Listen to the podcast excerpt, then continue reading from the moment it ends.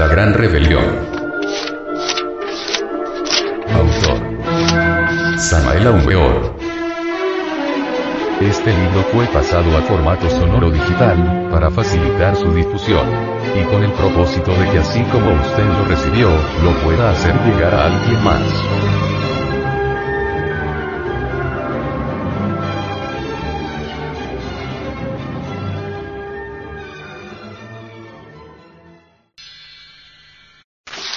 Capítulo 12. Las tres mentes. Existen por doquiera muchos bribones del intelecto sin orientación positiva y envenenados por el asqueante escepticismo. Ciertamente el repugnante veneno del escepticismo contagió a las mentes humanas en forma alarmante desde el siglo XVIII. Antes de aquel siglo la famosa isla Nontrabada o encubierta, situada frente a las costas de España, se hacía visible y tangible constantemente. No hay duda de que tal isla se halla ubicada dentro de la cuarta vertical. Muchas son las anécdotas relacionadas con esa isla misteriosa. Después del siglo XVIII la citada isla se perdió en la eternidad, nadie sabe nada sobre la misma. En las épocas del rey Arturo y de los caballeros de la mesa redonda, los elementales de la naturaleza se manifestaron por doquiera, penetrando profundamente dentro de nuestra atmósfera física.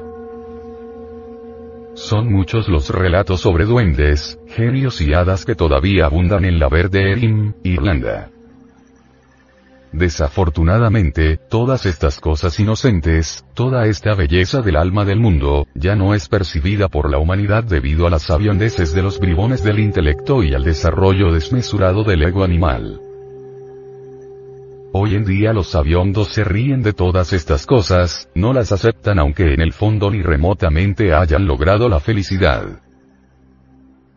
Si las gentes entendieran que tenemos tres mentes, otro gallo cantaría, posiblemente hasta se interesarían más por estos estudios. Desgraciadamente los ignorantes ilustrados, metidos en el recoveco de sus difíciles erudiciones, ni siquiera tienen tiempo para ocuparse de nuestros estudios seriamente. Esas pobres gentes son autosuficientes, se hallan engreídas con el vano intelectualismo, piensan que van por el camino recto y ni remotamente suponen que se encuentran metidas en un callejón sin salida. En nombre de la verdad debemos decir que en síntesis, tenemos tres mentes. A la primera. Podemos y debemos llamar la mente sensual. A la segunda la bautizaremos con el nombre de mente intermedia. A la tercera. La llamaremos mente interior. Vamos ahora a estudiar cada una de estas tres mentes por separado y en forma juiciosa. Incuestionablemente la mente sensual elabora sus conceptos de contenido mediante las percepciones sensoriales externas. En estas condiciones la mente sensual es terriblemente grosera y materialista, no puede aceptar nada que no haya sido demostrado físicamente. Como quiera que los conceptos de contenido de la mente sensual tienen por fundamento los datos sensoriales externos, indubitablemente nada puede saber sobre lo real, sobre la verdad, sobre los misterios de la vida y muerte, sobre el alma y el espíritu, etc. Para los bribones del intelecto, atrapados totalmente por los sentidos externos y embotellados entre los conceptos de contenido de la mente sensual, nuestros estudios esotéricos les son locura. Dentro de la razón de la sin razón, en el mundo de lo descabellado, ellos tienen razón debido a que están condicionados por el mundo sensorial externo. ¿Cómo podría la mente sensual aceptar algo que no sea sensual, si los datos de los sentidos sirven de resorte secreto para todos los funcionalismos de la mente sensual, es obvio que estos últimos tienen que originar conceptos sensuales. Mente intermedia es diferente, sin embargo, tampoco sabe nada en forma directa sobre lo real, se limita a creer y eso es todo. En la mente intermedia están las creencias religiosas, los dogmas inquebrantables, etc. mente interior es fundamental para la experiencia directa de la verdad. Indubitablemente la mente interior elabora sus conceptos de contenido con los datos aportados por la conciencia superlativa del ser. Incuestionablemente la conciencia puede vivenciar y experimentar lo real. No hay duda de que la conciencia sabe de verdad. Sin embargo, para la manifestación la conciencia necesita de un mediador, de un instrumento de acción y este en sí mismo es la mente interior. La conciencia conoce directamente la realidad de cada fenómeno natural y mediante la mente interior puede manifestarla. Abrir la mente interior sería lo indicado a fin de salir del mundo de las dudas y de la ignorancia. Esto significa que solo abriendo la mente interior nace la fe auténtica en el ser humano. Mirada esta cuestión desde otro ángulo, diremos que el escepticismo materialista es la característica peculiar de la ignorancia. No hay duda de que los ignorantes ilustrados resultan 100% escépticos. La fe es percepción directa de lo real. Sabiduría fundamental vivencia de eso que está más allá del cuerpo, de los afectos y de la mente. Distingas entre fe y creencia. Las creencias se encuentran depositadas en la mente intermedia, la fe es característica de la mente interior. Desafortunadamente existe siempre la tendencia general a confundir la creencia con la fe. Aunque parezca paradójico enfatizaremos lo siguiente. El que tiene fe verdadera no necesita creer. Es que la fe auténtica es sapiencia vívida, cognición exacta, experiencia directa. Sucede que durante muchos siglos se ha confundido a la fe con la creencia y ahora cuesta mucho trabajo hacerles comprender a las gentes que la fe es sabiduría verdadera y nunca vanas creencias. Los funcionalismos sapientes de la mente interior tienen como resortes íntimos todos esos datos formidables de la sabiduría contenida en la conciencia. Quien ha abierto la mente interior recuerda sus vidas anteriores, conoce los misterios de la vida y la muerte, no por lo que haya leído o dejado de leer, no por lo que otro haya dicho o dejado de decir, no por lo que se haya creído o dejado de creer, sino por experiencia directa, vívida, terriblemente real. Esto que estamos diciendo no le gusta a la mente sensual, no puede aceptarlo porque se sale de sus dominios, nada tiene que ver con las percepciones sensoriales externas, es algo ajeno a sus conceptos de contenido, a lo que le enseñaron en la escuela, a lo que aprendió en distintos libros, etcétera, etcétera, etcétera. Esto que estamos diciendo tampoco es aceptado por la mente intermedia porque de hecho contraría sus creencias, desvirtúa lo que sus preceptores religiosos le hicieron aprender de memoria, etc. Jesús el Gran Kabir advierte a sus discípulos diciéndoles, Cuidaos de la levadura de los saduceos y de la levadura de los fariseos. Es ostensible que Jesús el Cristo con esta advertencia se refirió a las doctrinas de los materialistas saduceos y de los hipócritas fariseos. La doctrina de los saduceos está en la mente sensual, es la doctrina de los cinco sentidos. La doctrina de los fariseos se halla ubicada en la mente intermedia, esto es irrefutable, irrebatible. Es evidente que los fariseos concurren a sus ritos para que se diga de ellos que son buenas personas, para aparentar ante los demás, mas nunca trabajan sobre sí mismos. No sería posible abrir la mente interior si no aprendiéramos a pensar psicológicamente.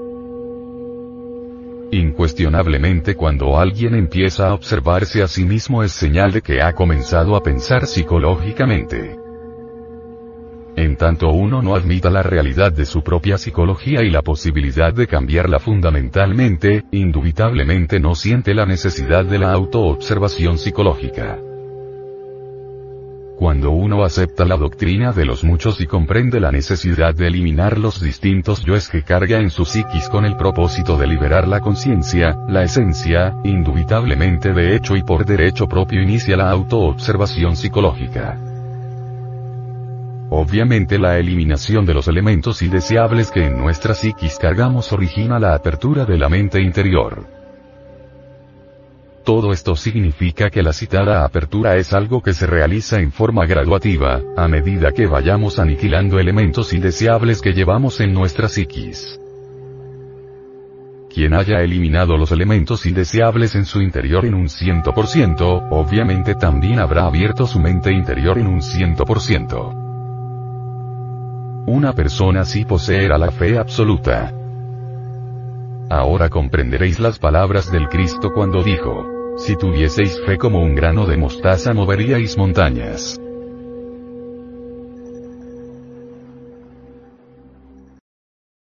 Ahora la humanidad solamente ha tenido acceso a la ciencia oficial. Y la ciencia oficial no es toda la ciencia del universo.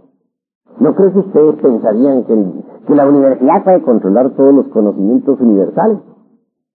Creo que la universidad nos da una técnica para ganarnos la vida. Pero en modo alguno podría controlar toda la ciencia del cosmos infinito. Y pues hay una diferencia entre la ciencia oficial y la ciencia pura. Tenemos que reconocer nosotros que la ciencia oficial es la suma total de todas las teorías aprobadas en, en nuestro tiempo. Esas teorías cambian constantemente. Hoy puede estar de moda una teoría, mañana otra. Cambian tanto como las modas de las mujeres. Pero ciencia pura es algo muy diferente.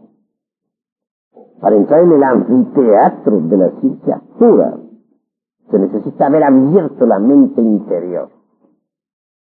No hay duda de que un ha abierto la mente interior, que por lo mismo puede entrar en el anfiteatro de la ciencia pura y manejar la vida. Los científicos no saben manejar vida, conocen la mecánica de los fenómenos, han estudiado y analizado el fondo vital de la célula viva. Pero, ¿qué saben ellos, por ejemplo, sobre el origen real de la vida? Teoría, y nada más que teoría, porque no pueden demostrar cuál es el origen de la vida. Uno puede tener una teoría y otro otra, pero nadie puede demostrar realmente lo que es el origen de la vida y pueden manejar la mecánica de, de la célula viva, pero no saben manejar en realidad de verdad el fondo vital. Para manejar el fondo vital hay que conocer en realidad de verdad la ciencia pura. Y la ciencia pura no la puede conocer sino aquel que ha abierto la mente interior. Quien ha abierto la mente interior sí entra en el teatro de la ciencia cósmica. Se convierte de verdad en un sabio en el sentido más trascendental de la palabra. De verdad que Empecemos por dividirlos en dos clases de gente. Los que, conocen la ciencia oficial y los que han ingresado al anfiteatro de la ciencia cósmica. Son dos tipos de sabios. Los que están en la ciencia oficial común y corriente jamás creerían en aquellos que están en el anfiteatro de la ciencia cósmica. Nunca lo aceptarían. ¿Por qué? Porque está más allá de sus capacidades. Para penetrar en el, en el anfiteatro de la ciencia cósmica, repito, hay que abrir la mente interior. Existen tres mentes. La primera la podríamos denominar la mente sensual. Esta elabora sus conceptos de contenido con las percepciones sensoriales externas. Nada puede saber sobre lo real. Nada. La segunda es la mente intermedia. En ella están depositadas las creencias. Un hombre puede darse el lujo de creer en todo lo que quiera, pero eso no lo transforma. Alguien podría creer que existe el sol. Y alguien podría creer que no existe. Pero para el sol sería indiferente que creyeran o no creyeran en él. las gentes que tienen desarrollada la mente intermedia, nada saben de lo real. Solamente creen y eso es todo. La mente interior es algo más importante. Quien abre la mente interior, de hecho, tiene percepción directa de lo real. La mente interior es cognición de lo fundamental. Conocimiento directo de eso que verdaderamente es lo real. Solo abriendo la mente interior podemos nosotros entrar en el anfiteatro de la ciencia cósmica. Antes no es posible. Por eso si yo les digo a ustedes que el Conde San Germán vive en las épocas actuales, si tengo el valor de declararlo, estoy también absolutamente seguro que eso no lo creerá jamás nadie. ¿Por qué? Porque nadie ha abierto la mente interior. Pero quienes la han abierto saben que sí existe el fondo de San Germán.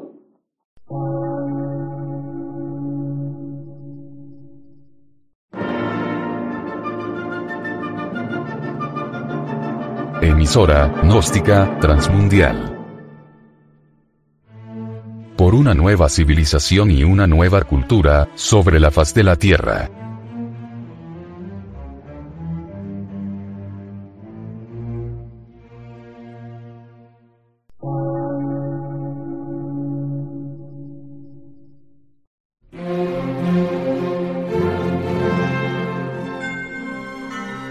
De radiodifusión.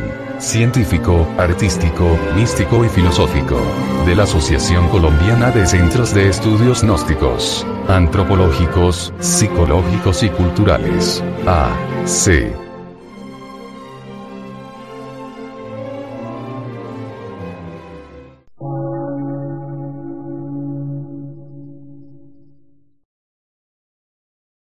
Lectura en movimiento. Difusión sin fronteras.